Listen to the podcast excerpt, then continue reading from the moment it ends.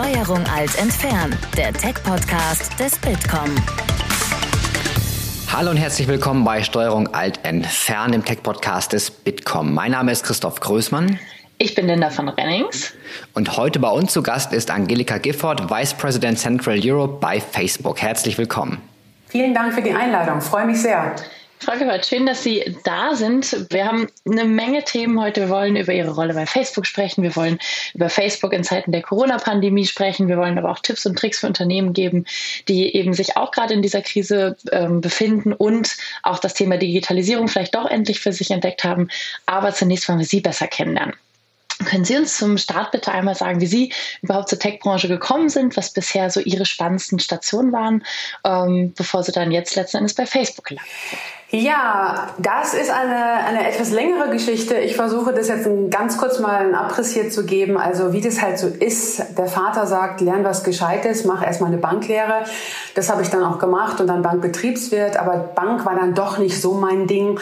Sehr engstirnig in vielen Bereichen, sehr, sehr durchorganisiert und bin dann ähm, nach München gegangen, wirklich ins Blaue hinein, habe mich dort bei einer kleinen IT-Firma beworben und habe dort im Prinzip dann das Thema Services rund um den vernetzten Arbeitsplatz, also wirklich im frühen Zeitalter des PCs, nämlich in den 90ern, äh, bearbeitet und aufgebaut, bin danach zu Compionet äh, gewechselt, weil ich schon etwas internationaler arbeiten wollte. Compionet aber nur in Europa vertreten war und deshalb äh, 1992 dann äh, bei Microsoft gelandet und hat da so auch einige Stationen natürlich durchlaufen.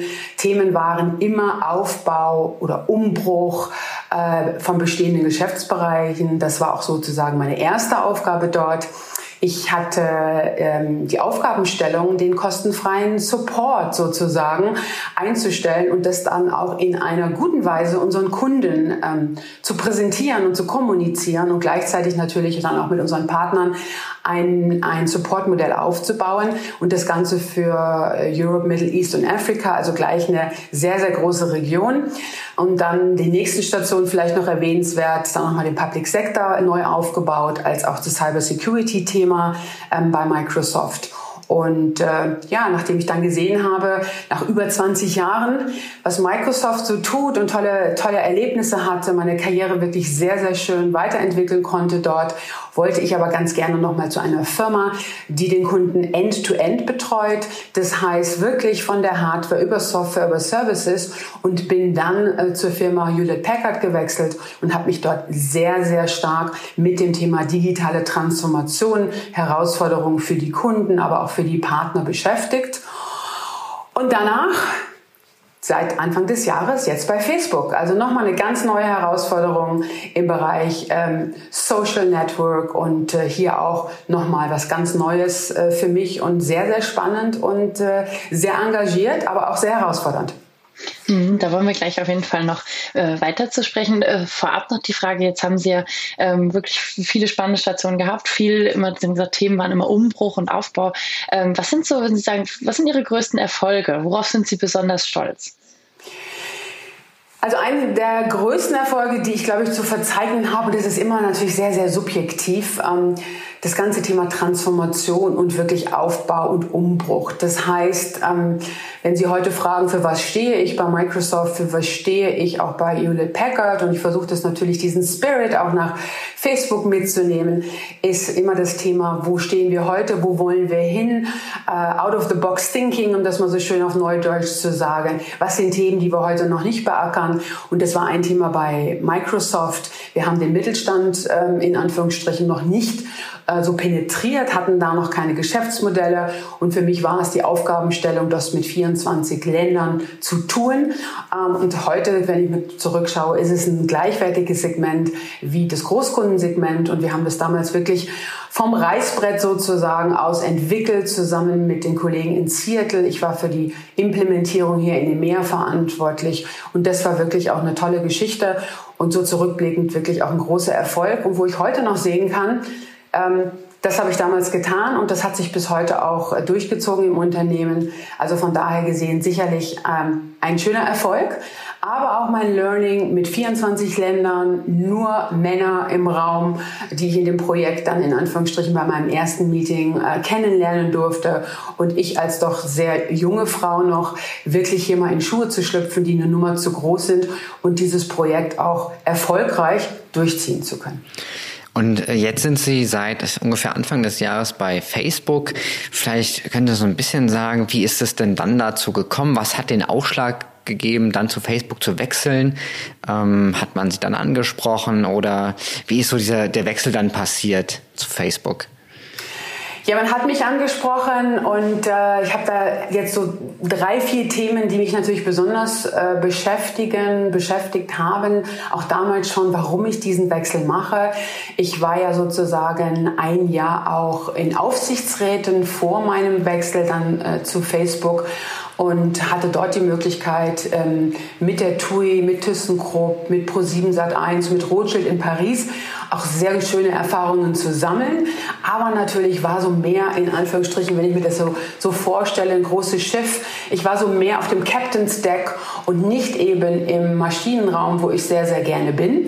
Und habe einfach auch gemerkt, dass ich das ein Stück weit vermisse, im Maschinenraum zu sein, selber mitzuschrauben, selber Dinge zu tun und eben nicht nur auf dem Captain's Deck in einer Aufsichtsfunktion sozusagen agieren, was natürlich auch sehr spannend war. Aber ähm, für mich jetzt einfach nochmal ein, ein schöner Schritt, jetzt Facebook. Und ähm, was für mich der ausschlaggebende Faktor war, war, dass Facebook im Hinblick auf die sozialen und gesellschaftlichen Themen weit über meine bisherigen Aufgaben hinausgeht. Ähm, es wirklich, wirklich ein Innovationspowerhouse ist und ich natürlich auch mit über drei Milliarden Nutzern bzw. Menschen auf unserer Plattform, dass wir eine Verantwortung tragen aufgrund dieser großen Reichweite, die auf der einen Seite sehr spannend ist, aber natürlich auch ganz schön schwer auf den Schultern lastet. Ähm, und äh, von daher gesehen sicherlich für mich auch nochmal äh, ein Bereich ist, den ich mich neu, neu erarbeiten muss und äh, ja, der jeden Tag mich auch aufs Neue herausfordert. Jetzt sind Sie für den Bereich Central Europe bei äh, Facebook verantwortlich. Vielleicht können Sie uns ein bisschen erklären, was denn eigentlich dann die Aufgaben sind, wenn man doch sehr viele Länder dann betreut und ganz, ganz unterschiedliche Erfahrungen in diesen Ländern dann auch sammelt. Wie kann man sich diese Aufgabe dann konkret vorstellen? Was sind so, also so ein typischer Tag? Ja, der typische Tag ist natürlich so, dass der sich ein bisschen geändert hat. Der Tag, äh, als ich angefangen habe, war so, dass ich wirklich ins Office konnte das heißt, ich war äh, in Menlo Park, also da ist unsere Zentrale in Kalifornien, habe dort die Möglichkeit gehabt, viele meiner neuen Kollegen auch persönlich kennenzulernen. Bin dann zurückgekommen, hatte noch die Möglichkeit, hier in unseren beiden Offices vor Ort in Hamburg und Berlin zu sein, als auch Amsterdam, weil ich auch Benelux betreue, als eben auch Warschau. Und dann, ähm, ja, dann kam Corona und ich sitze sozusagen die letzten sechseinhalb, sieben Monate hier im Homeoffice äh, habe mich langsam hochgearbeitet vom äh, Gästezimmer unten im Keller übers Schlafzimmer jetzt in das Zimmer meines Sohnes und versuche die 34 Länder, die ich betreue, das ist einmal die Dachregion Deutschland, Österreich, Schweiz, Benelux sowie ähm, Mittel- und Osteuropa inklusive Russland, hier eben aus diesem Zimmer zu steuern, viel über Videokonferenz, aber natürlich auch normales Telefon, mit den Leuten in Kontakt zu bleiben und mit den Kollegen natürlich intern, aber auch sehr, sehr stark ähm, extern mich zu orientieren, wo können wir als Facebook jetzt helfen, wo haben wir Ansatzpunkte hier wirklich unsere Kunden zu unterstützen, unsere Partner zu unterstützen. Und das ist natürlich auch im, gerade im Rahmen der Corona-Pandemie eine ganz, ganz wichtige Aufgabenstellung für uns gerade jetzt auch hier, wenn ich auf Deutschland schaue, die kleinen und mittelständischen Unternehmen, die besonders äh, betroffen sind, hier wirklich zu unterstützen, viel im Bereich auch zu machen. Wie, wie kann Facebook euch helfen, von offline nach online zu gehen, eure eigenen Shops darzustellen, wirklich das Geschäft hier weiter voranzutreiben und, sage ich mal, digital zu denken, nicht mehr analog nur zu denken, wenn ich über den nächsten Schritt in der Geschäftsentwicklung als Mittelständler hier in Deutschland ähm, in Anführungsstrichen nachdenke. Also Innovationstreiber, verlässlicher Partner, Partner eben. Und ähm, für mich war natürlich ganz wichtig auch als sozusagen New Kid on the Block erstmal zuzuhören, zu verstehen, was passiert da gerade draußen mit der Pandemie, wie beeinflusst die, die Geschäftsmodelle, wie beeinflusst die Pandemie unsere Partner und was können wir als Facebook Sinnvolles tun, hier wirklich in der Partnerschaft zwischen Kunden und uns ähm, zu wachsen und natürlich auch hier Hilfestellung zu leisten. Jetzt haben Sie verschiedene große Tech-Unternehmen aus den USA von innen kennengelernt. Wie ist denn im Vergleich eigentlich Facebook da aufgestellt? Kann man das so ein bisschen unterscheiden? Irgendwo ist ja dann doch jedes Unternehmen anders, auch wenn sie einen ähnlichen Background haben. Ähm, was macht da Facebook nochmal, bei Facebook nochmal den Unterschied, vielleicht im Vergleich zu Microsoft oder auch HP, die dann doch auch schon älter sind als Facebook? Das haben Sie jetzt schön gesagt, älter sind als Facebook. Ja, das stimmt. Ich äh, bin sehr überrascht gewesen, als ich mir mal angeschaut habe, wie alt ist eigentlich äh, Facebook und wir sind erst 16. Äh, wirklich sehr, sehr jung. Unser CEO ist 35, also von daher gesehen eine sehr, sehr junge Firma, wächst wahnsinnig schnell und muss natürlich auch schon schauen, wenn wir so schnell wachsen, wie passen wir unsere Organisationsstrukturen, wie passen wir unsere Geschäftsmodelle an und in Anführungsstrichen, wie erhalten wir auch äh, unsere Kultur. Und das ist natürlich auch ein ganz wichtiges Thema, was mich äh, bei Facebook so reizt, ist wirklich diese missiongetriebenen Menschen, die hier wirklich arbeiten, mit wirklich der Mission, äh, den Menschen draußen eine Stimme zu geben. Da geht es um Meinungs- und Redefreiheit und wir sagen immer alle, das sollte eigentlich gegeben sein. Aber wenn wir uns heute umschauen, ist das eben noch nicht überall so. Nicht jeder auf der Welt hat eine Stimme und da, dann denke ich mal, leisten wir einen ganz, ganz wichtigen Beitrag. Und das zweite Thema, was mich hier wirklich ähm, sehr umtreibt und begeistert auch hat, ist, dass die Mitarbeiter hier wirklich an dieser Mission festhalten, die sie ihrer Verantwortung extrem bewusst sind, die Themen sehr, sehr, sehr ernst nehmen ähm, und sehr offen auch mit den Themen umgehen. Das heißt, wir haben eine wahnsinnig offene und transparente Unternehmenskultur. Also so ein schönes englisches Wort wie No Ranks, No Titles und Open Door wird hier wirklich gelebt. Und ein kleines Beispiel möchte ich da Ihnen nennen. Wir haben jede Woche ein Town Hall mit Mark Zuckerberg. Also Mark stellt sich wirklich ähm, der Community, das heißt im Prinzip unser aller ähm, Kollegen und Kolleginnen ähm, zur Verfügung in einem Town Hall und sagt, ich habe 20 Minuten, in denen ich äh, Dinge rüberbringen möchte und euch erzählen möchte, aber dann haben wir noch 40 Minuten, der könnt mich alles fragen. Da geht es dann wirklich über die neuesten Technologien mit VR, AR bis hin ähm, zu dem Kantinenessen oder Remote Work oder sonst was. Also er stellt sich wirklich den Fragen unscripted, also nicht vorher auf dem Zettel geschrieben, um das jetzt mal schön plakativ zu sagen, den Mitarbeiterinnen und Mitarbeiter, um hier wirklich authentisch auch als unser CEO rüberzukommen und sich den Themen sehr, sehr offen und sehr dediziert zu stellen und sich damit auseinanderzusetzen, was die Mitarbeiter und Mitarbeiterinnen so bewegt. Das klingt nach einer sehr offenen Unternehmenskultur. Da kann ich mir gut vorstellen, dass es Spaß macht, da zu arbeiten, Frau Gifford. Ähm, jetzt ist es aber auch so, dass Facebook es gar nicht immer so leicht hat. Also Seitens der Politik ist der Ruf nach mehr Regulierung oft sehr laut. Es gab einige Skandale in der Vergangenheit und gerade auch das Thema Hate Speech oder Falschmeldungen ist natürlich was, was Sie auch immer umtreibt bei Facebook. Ähm, wie ordnen Sie das ein und warum haben Sie sich trotzdem entschieden, zu Facebook zu wechseln? Ja, das ist natürlich eine sehr schöne Frage, weil eine Entscheidung zu Facebook zu gehen muss natürlich gut überlegt sein, wenn man die Zeitung aufschlägt und sich eigentlich jeden Tag in dieser Zeitung wiederfindet. Findet. Meist ähm, negativ leider, aber jetzt in letzter Zeit hoffe ich auch ein paar positive Beispiele. Gerade in der Corona-Krise, glaube ich, äh, konnten wir doch hier einen sehr, sehr starken äh, Beitrag auch leisten. Aber ja, ähm, es ist als was anderes, wenn man bei Facebook intern arbeitet, als wenn man von Facebook von außen drauf schaut. Ich habe das so schön mal formuliert, es sind zwei Paar Schuhe und dem ist auch wirklich so.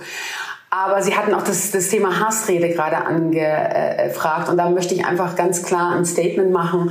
Äh, und das gilt, glaube ich, für 250.000 weitere Mitarbeiter, die wir haben, Kolleginnen und Kolleginnen bei Facebook. Wir haben absolut kein Interesse an Hassrede auf unseren Plattformen. Wir verdienen kein Geld damit. Wir wollen es nicht. Die Nutzer wollen es nicht, die Kunden und unsere Gesellschaft auch nicht. Also wir haben da wirklich Null Toleranz.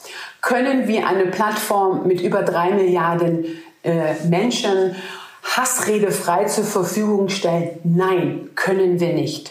nehmen wir das Thema sehr, sehr ernst. Wir nehmen es sehr ernst. Wir haben heute über 35.000 Mitarbeiter, die nichts anderes tun, um sich um Sicherheitsfragen zu kümmern.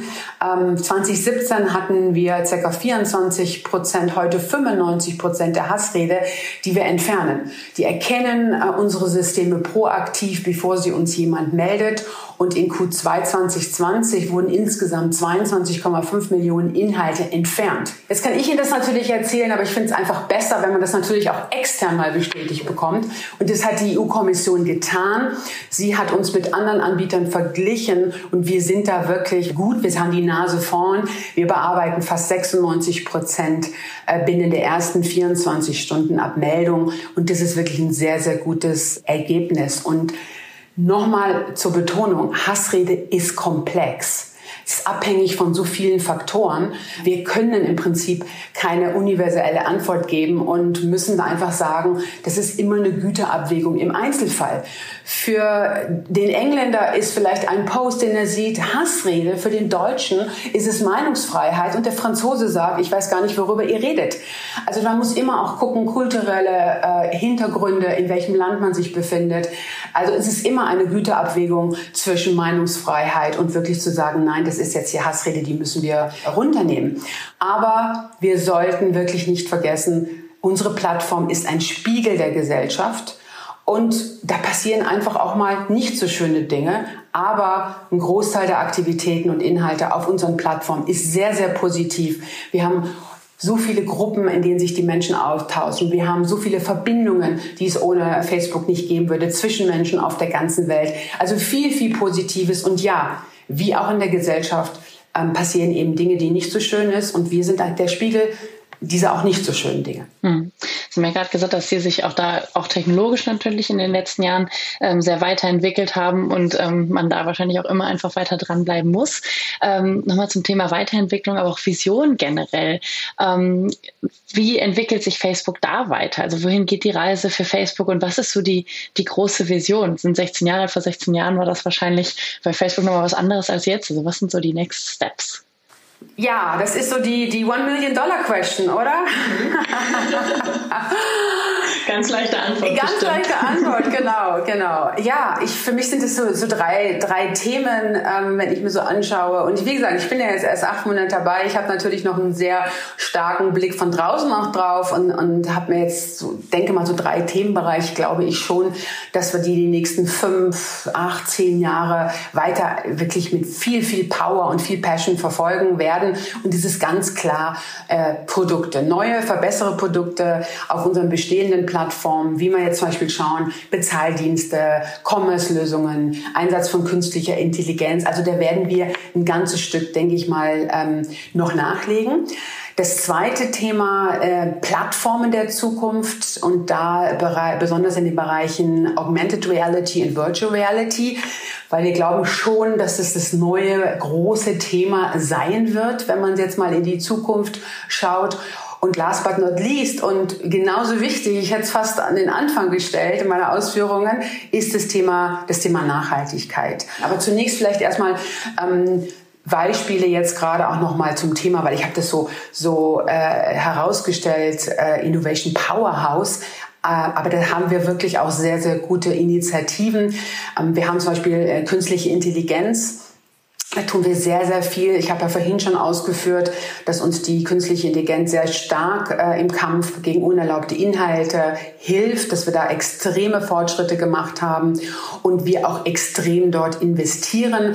Wir haben äh, ein Facebook Artificial Intelligence Research Lab. Äh, da forschen wir wirklich an Grundlagen. Wir machen Grundlagenforschung. Das Ganze äh, machen wir basierend auf Open Source. Das heißt sehr, sehr transparent. Es kann wirklich eingesehen werden. Ähm, was wir dort tun. Und das ist ein Thema, wo wir wirklich von Scratch anfangen und sagen, wie kann das aussehen? Was können wir tun? Wirklich mit den besten Forschern der Welt hier zusammenarbeiten, um da wirklich auch einen Beitrag zu leisten. Das ganze Thema VR, AR, also virtuelle und erweiterte Realität, haben wir schon sehr, sehr prominente äh, Produkte auch auf dem Markt äh, mit unseren Oculus Quest Brillen. Aber da gehen wir auch noch weiter. Wir haben jetzt ein weiteres Modell rausgebracht und wir haben vor allen Dingen, das ist für mich auch wichtig, dass sie, dass man das immer auch in Anwendungsfällen festmacht, weil es ist ja schön, wenn man dann eine VR-Brille rausbringt und die dann aufsetzen kann, aber die im Alltag nichts taucht. Also da denke ich mal, haben wir sehr schöne Anwendungsfälle auch mit virtuellen Schulungen von DHL-Mitarbeitern in Warenverteilzentren, virtuelle OP-Trainings von Medizinern bei Johnson Johnson oder auch Mitarbeiterschulungen in Hilton Hotels, Werksführung bei Nestle und sonstiges. Also da sehr, sehr wichtig, alles, was wir tun, ist rund um den Menschen. Wie können wir hier unseren Beitrag auch für die Gesellschaft natürlich leisten? Ja, und last but not least, wir sind heute schon äh, im Bereich Nachhaltigkeit der zweitgrößte Abnehmer von erneuerbaren Energie weltweit ähm, werden dieses Jahr unser Ziel der betrieblichen Treibhausgasemissionen um 75 Prozent zu reduzieren erreichen. Aber es ist natürlich auch ein Thema der, der Wertschöpfungskette und die muss man auch Dauer auch natürlich CO2-neutral gestalten. Deshalb äh, unterstützen wir unsere Zulieferer, auch ihre Nachhaltigkeitsziele zu erreichen. Wir haben definitiv äh, die innovativsten Rechenzentren und möchten auch ähm, unsere Menschen, die wir auf der Plattform antreffen, zu nachhaltiger Lebensweise inspirieren, haben ein Klimainformationszentrum jetzt geschaffen. Das finden Sie und vielleicht gehen Sie mal drauf im Nachgang des Podcasts ähm, gleich unter Entdecken und da finden Sie verlässliche Informationen zum Klimawandel und Tipps für den Alltag, weil ich glaube, alles, was wir tun, muss nachhaltig sein. Es bringt jetzt nicht eine tolle Kampagne zu starten zum Thema Nachhaltigkeit und wir haben einmal das im Markt und dann verpufft's, sondern für mich ist gerade das Thema ähm, Nachhaltigkeit ein Thema, was man nachhaltig betreiben muss. Das heißt, wir müssen uns das wirklich anhand von KPIs zum Ziel setzen für die nächsten 5, 10, 15 Jahre. Also beim Thema Nachhaltigkeit passiert ganz viel bei Facebook. Das ist natürlich auch eines äh, der bestimmenden Themen unserer Zeit. Das andere Thema, über das äh, wir sprechen müssen und um das wir nicht darum herumkommen, ist natürlich die Corona-Krise und ähm, alles, was da dran hängt. Das natürlich auch für Facebook äh, dann ein großes Thema ist. Jetzt ähm, wie einige andere Unternehmen auch, ähm, sind die Mitarbeiter alle im Homeoffice und werden es auch noch einige Zeit bleiben.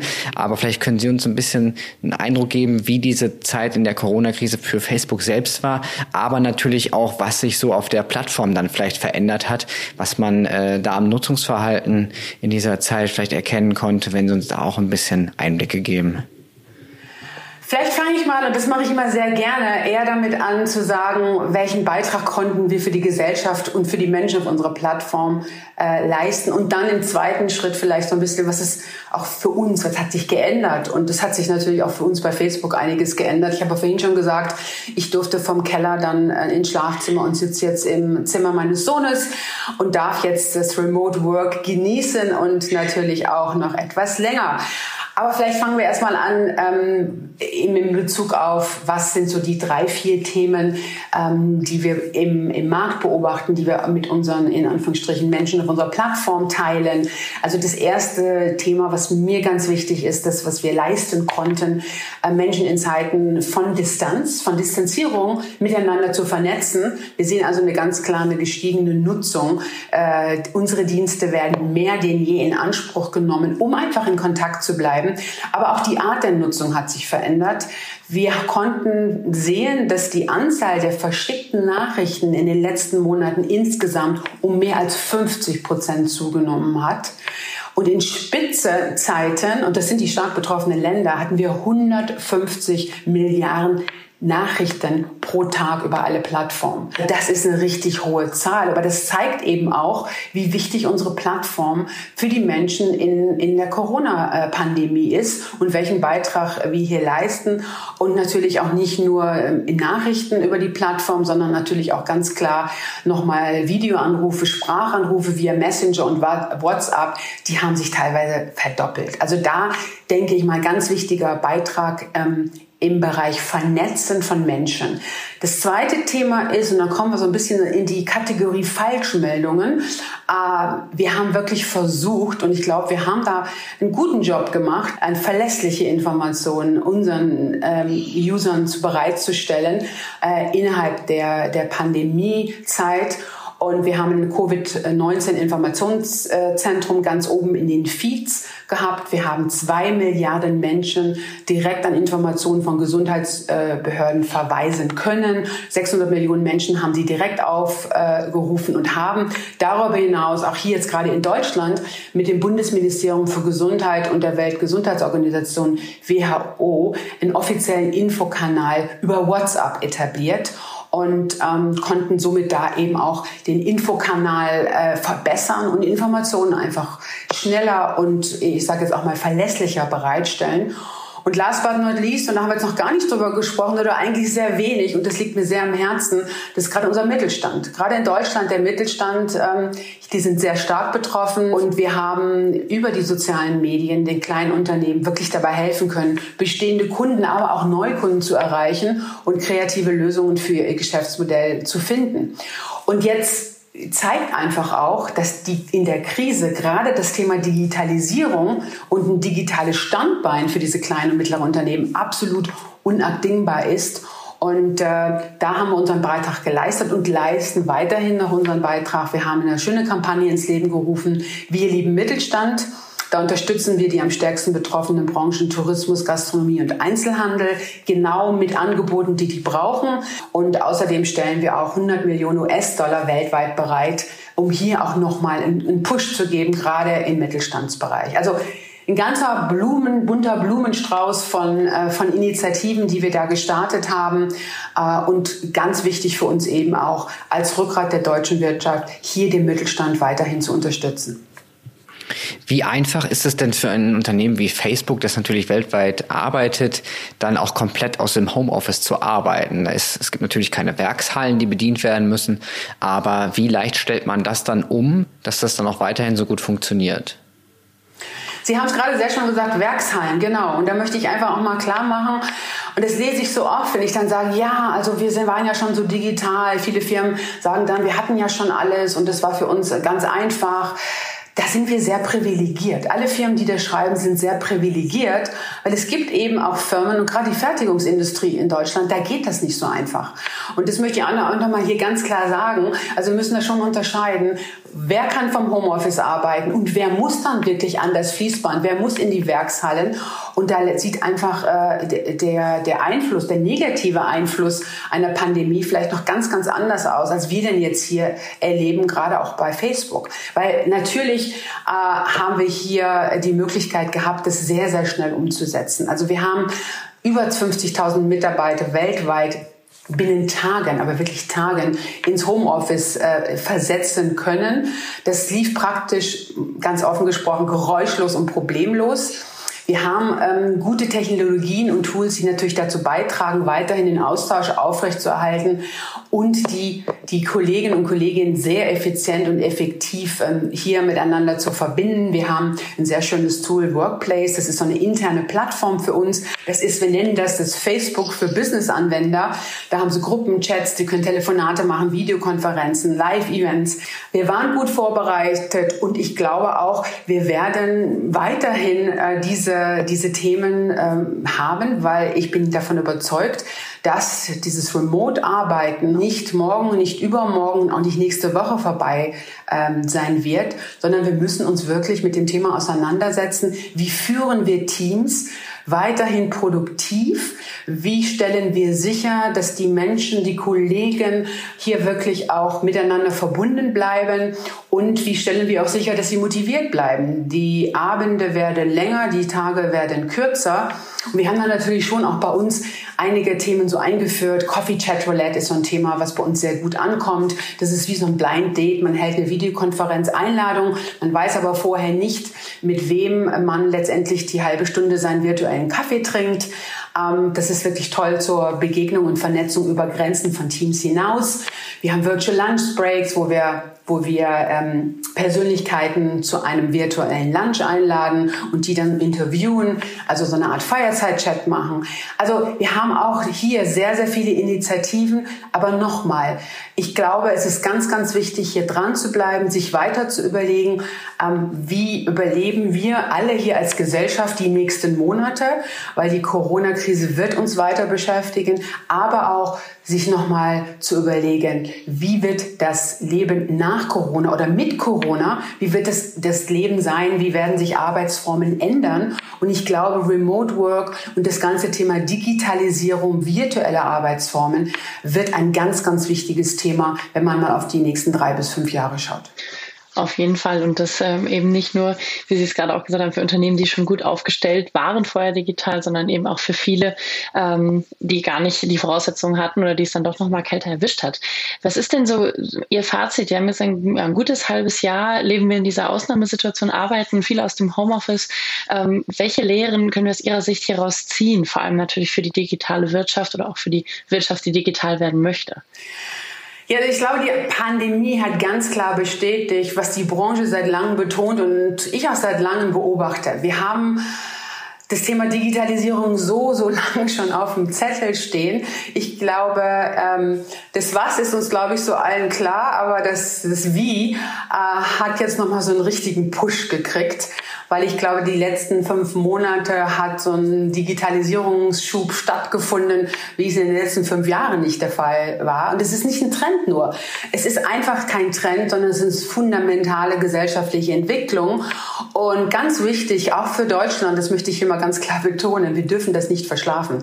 Ähm, wenn wir uns jetzt anschauen, äh, was wir jetzt schon erreicht haben und welchen Push die Digitalisierung äh, bekommen hat, gerade auch ähm, in Deutschland, ist es sehr, sehr wichtig, dass wir jetzt nicht nachlassen. Weil wenn wir uns Deutschland mal anschauen, äh, wo wir dort stehen, wenn man sich mal den äh, Digitalisierungsindex anschaut, dann sind wir von 26 auf Platz 12. Das ist nicht genug. Auch wenn viele unserer CIOs und CEOs sagen, wir müssten hier eigentlich äh, das schöne Thema Thought Leadership innehaben, sieht es in Deutschland halt noch ganz, ganz anders aus. Ich habe mich da sehr engagiert, ja auch in dem Thema äh, mit der Enquete-Kommission Wachstumswohlstands, Lebensqualität äh, für das Thema digitale Spaltung, jetzt auch gerade hier in den Schulen. Und wenn ich mir heute anschaue, wie undigital, ich nenne jetzt mal das Unwort, undigital unsere Schulen sind, da muss ich mir schon äh, die Frage stellen, ähm, was machen wir mit der Zukunft für Deutschland? Das sind nämlich unsere Kinder.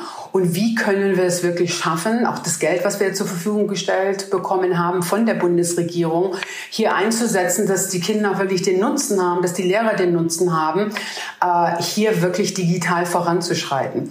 Also äh, von daher nochmal auf Ihre Frage zurückzukommen, äh, was lernen wir auch für die Gesellschaft daraus, für die Wirtschaft? Ähm, dranbleiben, den Trend jetzt nicht verschlafen, weiter die digitalen Konzepte in allen Bereichen, sei es in den Unternehmen, sei es aber natürlich auch in den Schulen und im gesellschaftlichen Umfeld, hier wirklich die Digitalisierung ernsthaft, wirklich ernsthaft vorantreiben. Und das schaffen wir nur mit einer Digitalisierungsstrategie, die dann auch bitteschön umgesetzt wird. Hm. Und wir schaffen das auch nur, das hören wir auch beim Bitkom immer wieder, natürlich, wenn man auch die Mitarbeiterinnen und Mitarbeiter mitnimmt. Ähm, haben Sie da noch einen Tipp? Sie haben jetzt ja viele Innovationsprojekte auch begleitet, viel Change Management gemacht. Wie schafft man es, dass man eben vielleicht auch Vorbehalte ausräumt, so nachher ist mein Job weg oder ähm, jetzt noch so viel Neues lernen? Also wie schaffe ich es da auch wirklich alle mitzunehmen, damit alle eben auch sehen, wir haben einen Vorteil davon? Ja, wir haben ja so ein bisschen die, äh, das Thema hier speziell auch in Deutschland, aber wahrscheinlich auch in, in, anderen europäischen Ländern ein Stück weit auch so eine Angst. Nimmt mir die Digitalisierung jetzt den Arbeitsplatz weg? Äh, wird irgendwann mal äh, künstliche Intelligenz äh, die Welt regieren. Und ich glaube, es ist ein ganz wichtiges Thema, was Sie auch angesprochen haben. Wie nehme ich Mitarbeiter, aber wie nehme ich auch die Gesellschaft mit? Wie baue ich diese Barrieren ab und auch diese Angst ein Stück weit ab? Und wie mache ich die Digitalisierung eben auch erlebbar für den Einzelnen und positioniere Digitalisierung als wertschöpfendes äh, Element und eben hier äh, nicht als ein Element, was Angst verbreitet. Für mich ein ganz wichtiges Thema, was ich auch immer wieder jetzt bei Facebook tue, sei es intern, sei es extern, ist Kommunikation, Kommunikation, Kommunikation. Wirklich darstellen, die Vorteile der Digitalisierung. Jetzt am Beispiel von Remote Work haben wir wirklich neue Arbeitsformen, nicht nur bei Facebook, sondern äh, überall in vielen Bereichen, auch der Wirtschaft dass wir jetzt neue Arbeitsformen haben, Vertrauensarbeitsformen haben, dass wir wirklich schauen im Prinzip, wie können unsere Kolleginnen und Kolleginnen von zu Hause effizient arbeiten.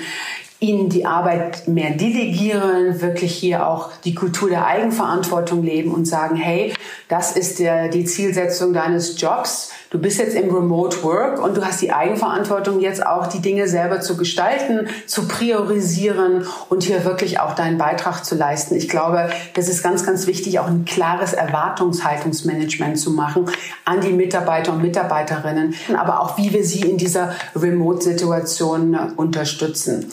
Weiteres Thema für mich sehr wichtig, Recruiting und natürlich auch eine gute Personalentwicklung. Das heißt, wir müssen schauen, gerade in den sehr tradierten äh, Berufen, wie wir hier äh, die, die Mitarbeiter und Mitarbeiter auf die Reise mitnehmen. Und das ist eine Reise, die ein Marathon ist und kein Sprint ist.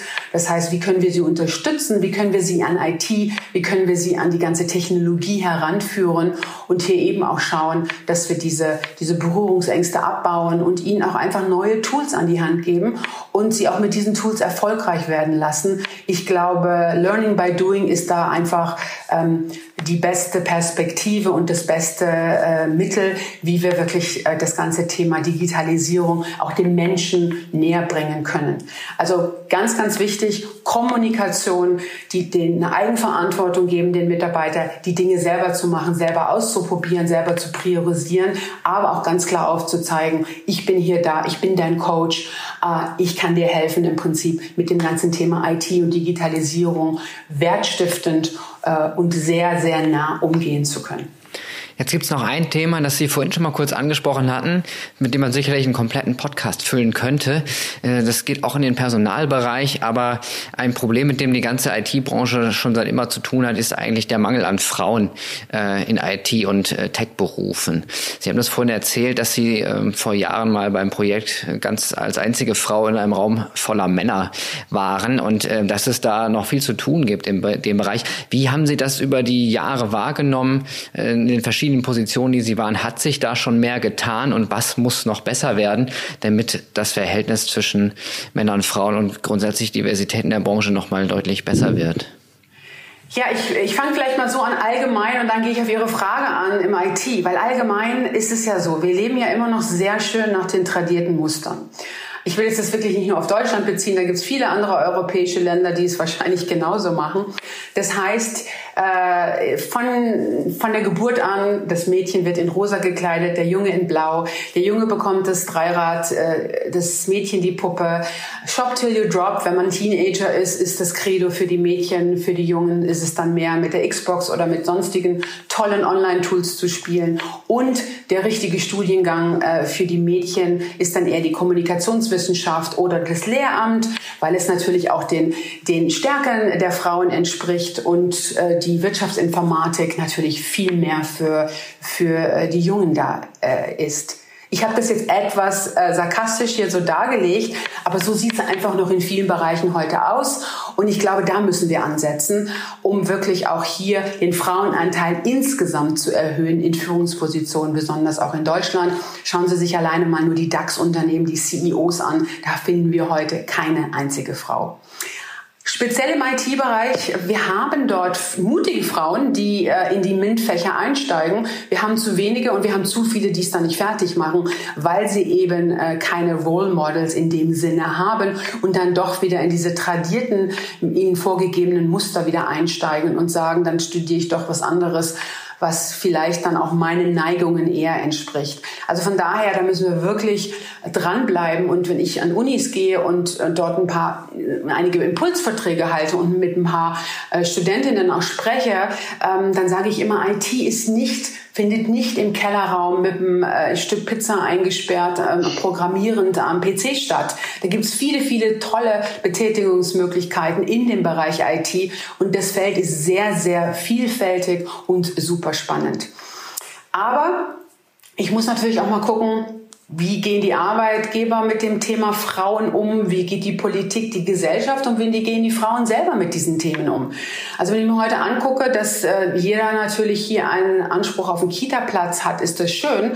Aber nach der Kita, ich sag mal, wenn die dann so acht, neun, zehn werden und ich weiß, wovon ich spreche, ich habe einen Sohn, äh, dann fängt das Kind an so richtig an, weil dann ist nämlich die Grundschule um 13 Uhr zu Ende. Wie sieht dann ein Betreuungskonzept nach 13 Uhr aus? Fragezeichen. Dann finden Sie mal einen Arbeitgeber, der natürlich auch Vertrauensarbeitszeit lebt und einfach auch damit umgehen kann, dass man vielleicht von fünf bis acht nicht am PC ist und ab acht wieder als Mutter erreichbar ist. Und wie geht eine Gesellschaft damit um, dass auch mal der Mann zurücktritt und sagt, ich nehme jetzt die Elternzeit und ich bleibe die sechs Monate zu Hause und meine Frau macht die Karriere und kommt in ihrem Job vielleicht sogar schneller weiter als ich. Und wie bereit sind Frauen in Schuhe zu schlüpfen, die vielleicht ein, zwei Nummern zu groß sind für sie und sich einfach mal zu trauen und zu sagen, ja, ich mache den Job, er ist eine Herausforderung, aber ich werde das schaffen und und Frauen, die auch selbst ein gutes Selbstvertrauen haben, dieses dann auch zu tun. Also ich glaube, wir müssen wirklich das ein bisschen stärker aus den vier Gesichtspunkten uns anschauen, Arbeitgeber, Politik, Gesellschaft und die Frauen selbst, um hier auch äh, in, gerade in Deutschland den nächsten Schritt in die richtige Richtung zu machen.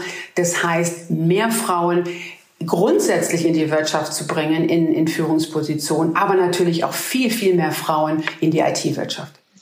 Ich fand es äh, sehr spannend, dass Sie nochmal das Thema Vorbilder auch genannt haben, gerade das Thema Sichtbarkeit von ähm, Frauen. Und von daher freue ich mich, dass wir den Podcast äh, mit Ihnen machen konnten, weil ich denke, dass Sie da auch ein ganz großes Vorbild sind ähm, und auch eine Vor Vorreiterin in dem ähm, Feld. Von daher vielen, vielen Dank äh, an der Stelle Angelika Gifford. Zum Abschluss haben wir immer noch drei Fragen persönlicher Natur. Das geht ganz schnell und die würde ich Ihnen gerne jetzt noch stellen. Sind Sie bereit? Ja, gerne. Super. Die erste Frage, da können Sie auswählen. Entweder möchten wir von Ihnen wissen, welchem Twitter-Account man unbedingt folgen sollte, oder aber welches ist Ihr Lieblings-Emoji? Das Smiley Face. Ich bin ein positiv denkender Mensch, von daher verschicke ich immer super viele Smileys. Das ist auf jeden Fall rübergekommen. Das kann ich mir gut vorstellen mit den Smileys. Die zweite Frage: Welches Buch liegt gerade auf Ihrem Nachttisch? Die Welt in Gefahr ähm, von Wolfgang Ischinger. Und ist das zu empfehlen? Sehr empfehlenswert, sehr klar verdeutlicht, was in den nächsten fünf bis zehn Jahren politisch in dieser Welt passieren kann dann packen wir das auf jeden Fall noch mit in die Show Notes, damit unsere Hörer äh, da direkt auch den Link haben und das auch lesen können, wenn sie möchten. Und die dritte und letzte Frage, Frau Giffert, Sie haben ja jetzt wirklich einen voll Vollzeitjob, ähm, sehr viel Verantwortung, äh, ganz viele spannende Themen. Was machen Sie, wenn Sie mal richtig entspannen? Ich habe mir im Rahmen der Corona-Pandemie ein Fitbit zugelegt. Ich möchte jetzt keine Schleichwerbung betreiben, aber es gibt auch ganz viele andere tolle Möglichkeiten. Aber für mich ist der Fitbit einfach dafür damals zu sehen, wie viele Schritte mache ich. Und ich versuche wirklich die 10.000 Schritte tagtäglich zu erreichen. Ich schnapp mir unseren Rauherdackel und gehe hier bei uns in der Nähe von Freising in die Felder, kann da wirklich mal abschalten und nimm mir für mich persönlich einfach diese Dreiviertelstunde jeden Tag bei Wind und Wetter. Und das hilft mir sehr, mental, aber auch körperlich fit zu bleiben. Das Gute ist ja auch bei einem Hund, da muss man wirklich immer raus, ne? Da hat man auch keine Ausrede dann. Das, äh, das war der Podcast mit Angelika Gifford, Vice President Central Europe bei Facebook. Ganz herzlichen Dank, dass Sie sich die Zeit genommen haben. Ich glaube, wir könnten noch stundenlang weiter diskutieren, haben aber viele Themen zumindest andiskutiert und über viele spannende Themen gesprochen. Von daher herzlichen Dank, dass Sie dabei waren und wir sagen Tschüss und bis zum nächsten Mal. Vielen Dank. Vielen Dank, bis zum nächsten Mal. Tschüss, ciao, ciao. Das war Steuerung alt entfernen, der Tech-Podcast des Bitkom. Weitere Folgen findet ihr auf www.bitcom.org/podcast.